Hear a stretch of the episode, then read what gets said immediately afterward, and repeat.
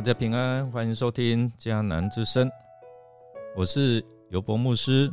今天我们十月七号，我们要分享的是归回名单一点零族谱不明篇。我们要来读以斯拉记二章六十一到七十节。弟兄姐妹，我们先来读今天 RPG 的金句。可是，孩子们，你们是属上帝的，而且已经胜过了假先知，因为呢，在你们里面的灵，比属世界的人里面的灵更有力量。约翰一书四章四节。今天我们要继续来看这份归回耶路撒冷的名单，最后的这个部分，我会啊比较放在族谱不明啊的这个百姓和祭司的名单上面。其实他们回来要建造圣殿哦，人多好办事啊，应该是来者不拒。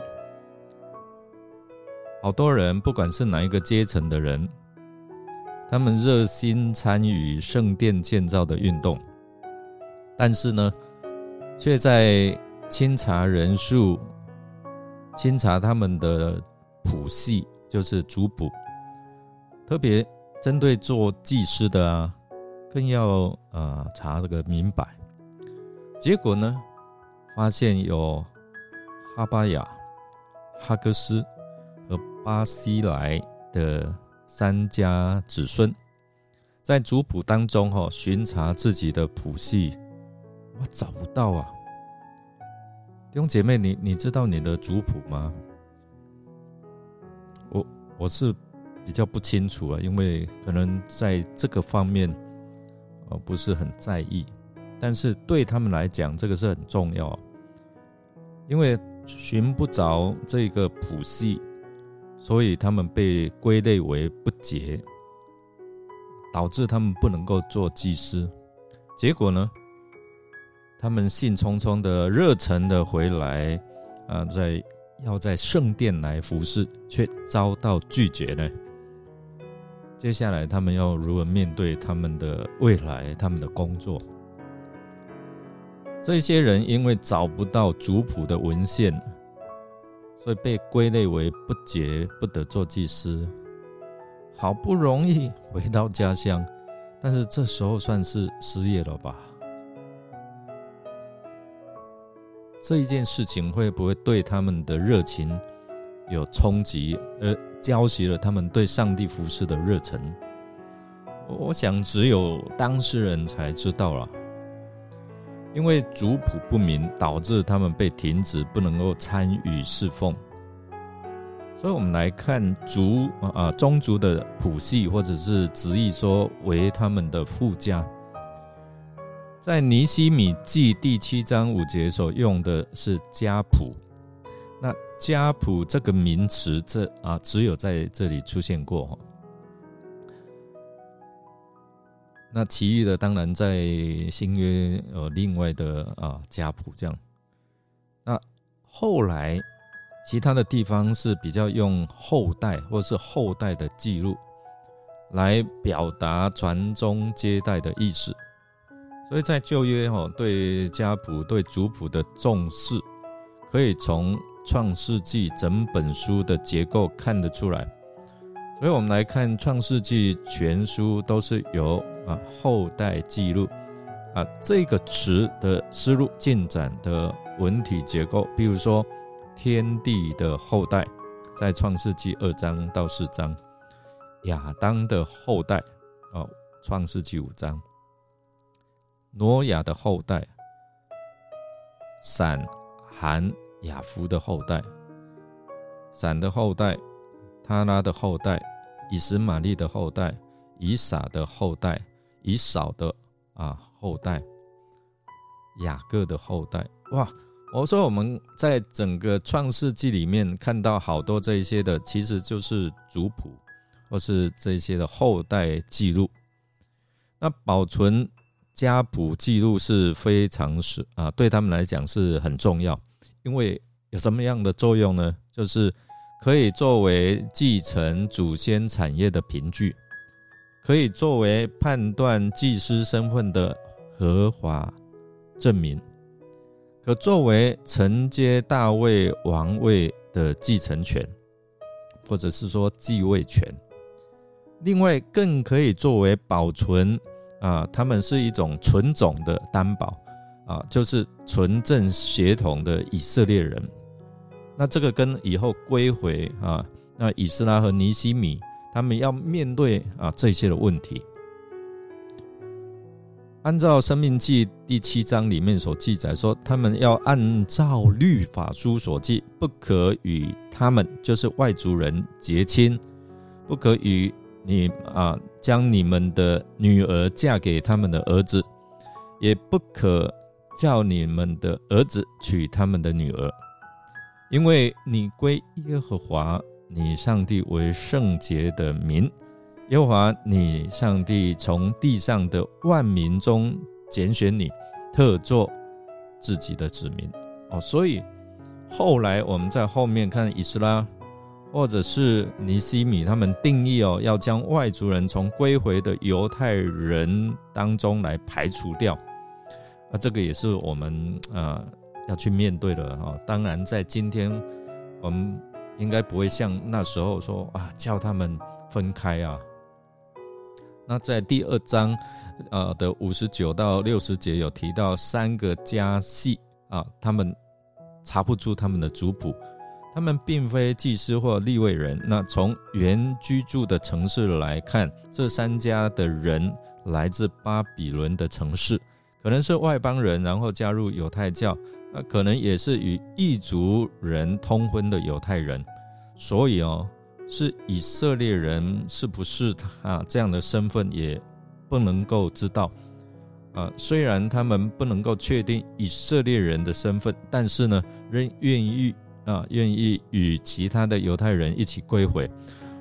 所罗巴伯也是个与他们公民的权益，与其他回归者有同等的权益哦。那可以留在耶路撒冷及附近的城邑。那第二章六十一到六十三节，特别记录了三个家庭哦，家系啊，这些的祭司，他们的族谱是不明确的啊。那对于祭司而言，家谱是非常重要，因为每一位祭司必须是亚伦的后代。亚伦有四个儿子：拿达、亚比户、以利亚撒和以他玛。那祭司的职权啊，也是由这四个等次开枝散叶流传出来的。那今天我们看到这个祭司的后裔当中三个家庭的名单之一的。巴西来啊，原本他是激烈的罗基啊罗基林人巴西来。那大卫在逃避亚沙龙叛变的时候，巴西来他雪中送炭，他将食物送给大卫和他的臣仆。那后来呢，大卫要迎接巴西来进到耶路撒冷的时候，他婉拒不去哦。但是后来。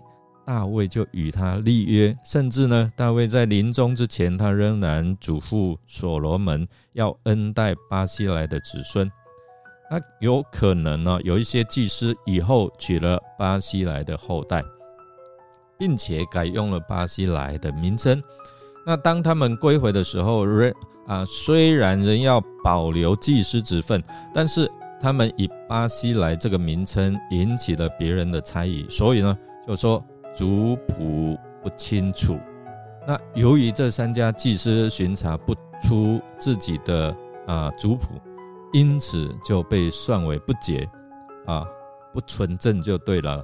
那不准供祭司的职任，就是你不可以再担任祭司啊。后来犹太人的省长就告诉他们：你们不可吃献给上帝的圣物，直到能够用乌灵和土民释疑。解释清楚啊的祭司来帮助你们能够查明你们的这个所谓的身世也好，或者族谱哦。那我们来想说，为什么要这么严格的计较啊？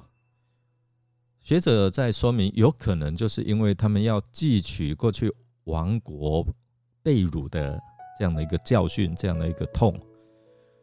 那他们在意属上帝或者是有关律法所规范的事，因为有前车之鉴，所以都要小心遵守，避免又触犯了啊上帝哈，触怒了上帝啊。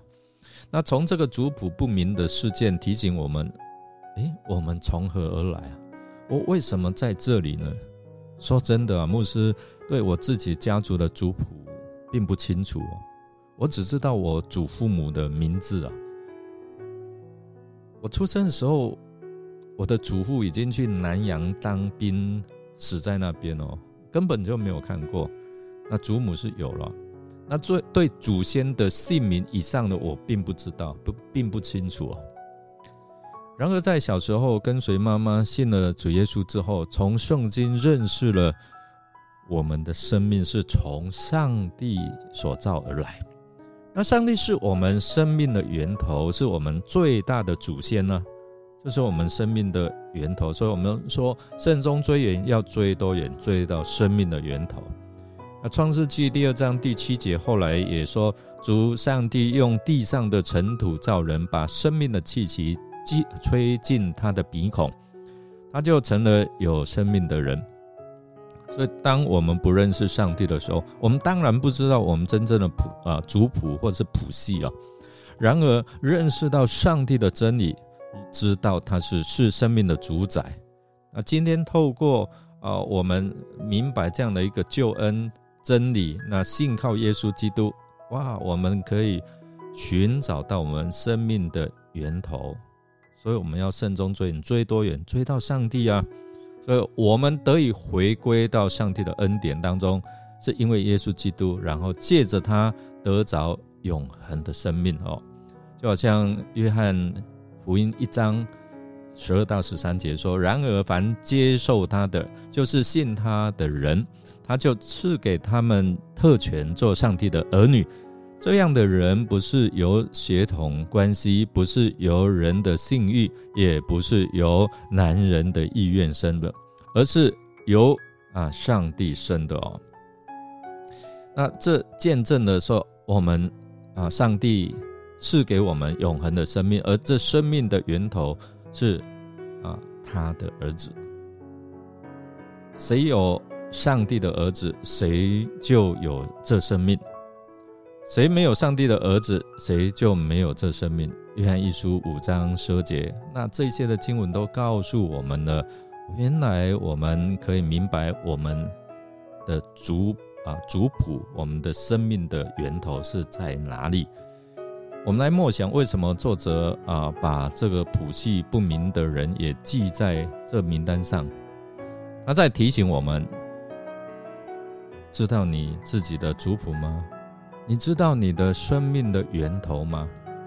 让我们一起来祷告，亲爱的天父。你是生命的源头，你是创造万有，也按着自己的形象造我们的创造主，生命的主。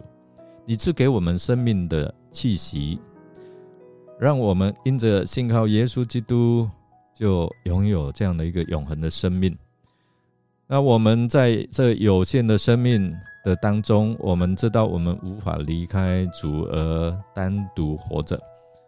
求主圣灵来帮助我们，每一时每一刻啊，都感受到主的同在，领受啊上帝所赐予的源源不绝的生命，就是永恒的生命，也让我们每一天都能够活出复活的生命、盼望的生命。我们这样祷告、感谢，都是奉靠主耶稣基督的圣名求，阿门。感谢您的收听。如果您喜欢我们的节目，欢迎订阅哦，并给我们鼓励与带导。我是尤伯牧师，祝福您一天都充满平安、健康、喜乐。我们下次再见哦。